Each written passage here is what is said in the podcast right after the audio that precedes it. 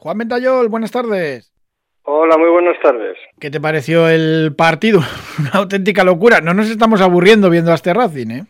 No, la verdad es que cuando los resultados acompañan da, da gusto, ¿no? Da gusto ver al equipo que te haga sufrir.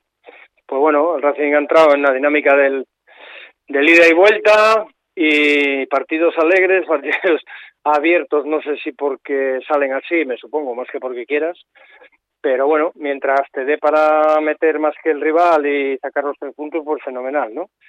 Pero bueno, la verdad es que la primera parte fue, bueno, fue mala. Eh, tuvimos la suerte de eh, el penalti que bueno venía precedido fuera de juego, las otras dos que sacó Mantilla debajo del larguero también, pero bueno, la segunda parte se salió bien y, y al final, bueno, pues aprovechó también un poquito el equipo de, de, la endeblez del Levante que tenía muchísimas bajas y que no, no supo aguantar el, creo yo, el peso del partido, ¿no? A pesar de ser un equipo en teoría superior, pues bueno, acusó mucho las bajas, en principio compitió, pero una vez que el Racing se sobrepuso fue capaz de, de generarle mucho peligro y de, y de, y de ser, al final de ser superior, como refleja el marcador.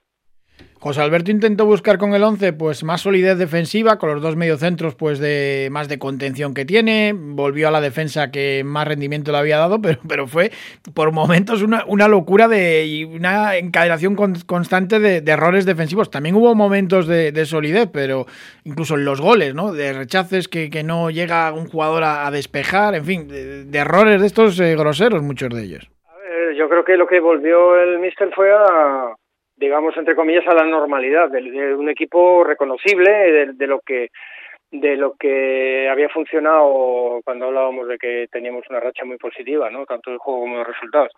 Sí que es verdad que la variación de los dos centrocampistas es lo, lo que más se va eh, eh, produciendo cada domingo pero está claro que lo de medio arriba es lo mismo y, y atrás pues bueno pues los, los inventos del otro día eh, se han quedado ya fuera y volvemos a digamos a, a, lo normal no que pueda variar un poco de mantilla sea el lateral o no pero sí es verdad que con esa defensa el equipo consiguió los mejores resultados no a partir de ahí pues bueno yo creo que también son racha no pero los goles eh, eh, bueno pues nos ha pasado otro día también no golazos goles de, de, de, no de fallos sino de cosas raras. No es normal que, que, que pase el, el, segundo gol me parece que fue que pase el balón botando por, por toda la frontal de, del área pequeña no sí, le da Saúl en la espalda sale botando Rubén Alves se resbala y no puede despejar llega una locura. Claro pero bueno yo creo que lo, yo creo que lo más importante de todo es que que el equipo es capaz de reaccionar ante las circunstancias adversas que te ponen por detrás en el marcador y, y bueno, pues que, que si una vez te sobrepones a eso y eres capaz de jugar como jugó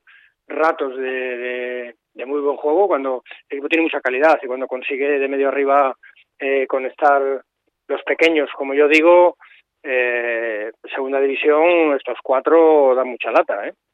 Sí, sí, cuando se asocian ahí Arana, Peque, Íñigo Vicente, Andrés Martín le pudimos ver poco porque se retiró lesionado, pero es cierto que, que el ritmo que consiguen dar al, al esférico eh, lo tienen pocos equipos en la categoría. Hombre, son jugadores de esas características, ¿no? Son jugadores no que son, no son jugadores de, de velocidad, de explosividad, pero son jugadores que mueven muy rápido la pelota, que tienen calidad para, para salir en paredes, para salir uno contra uno.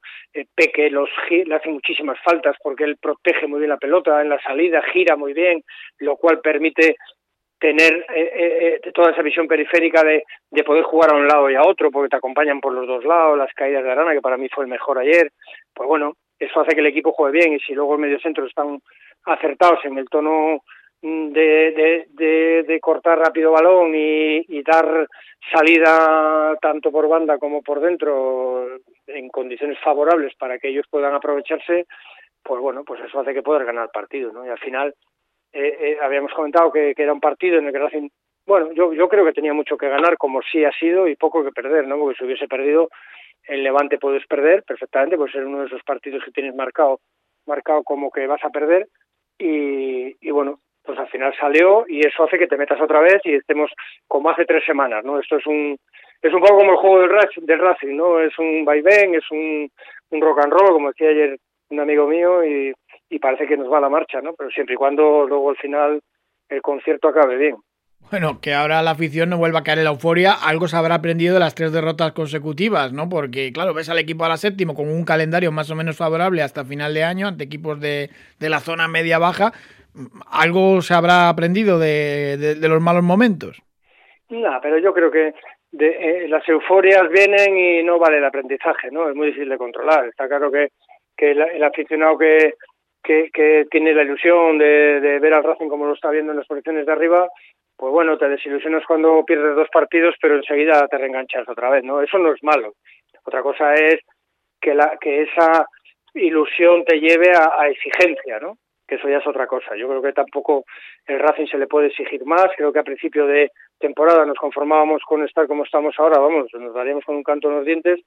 Eso no quiere decir que haya que conformarse ni bajar los brazos, pero creo que la exigencia la exigencia tiene que quedar en un segundo plano y creo que lo que tiene que primar es el disfrute tanto de, de la plantilla eh, ganando partidos como de la afición disfrutando de los tres puntos que se consigan y de estar lo más arriba posible.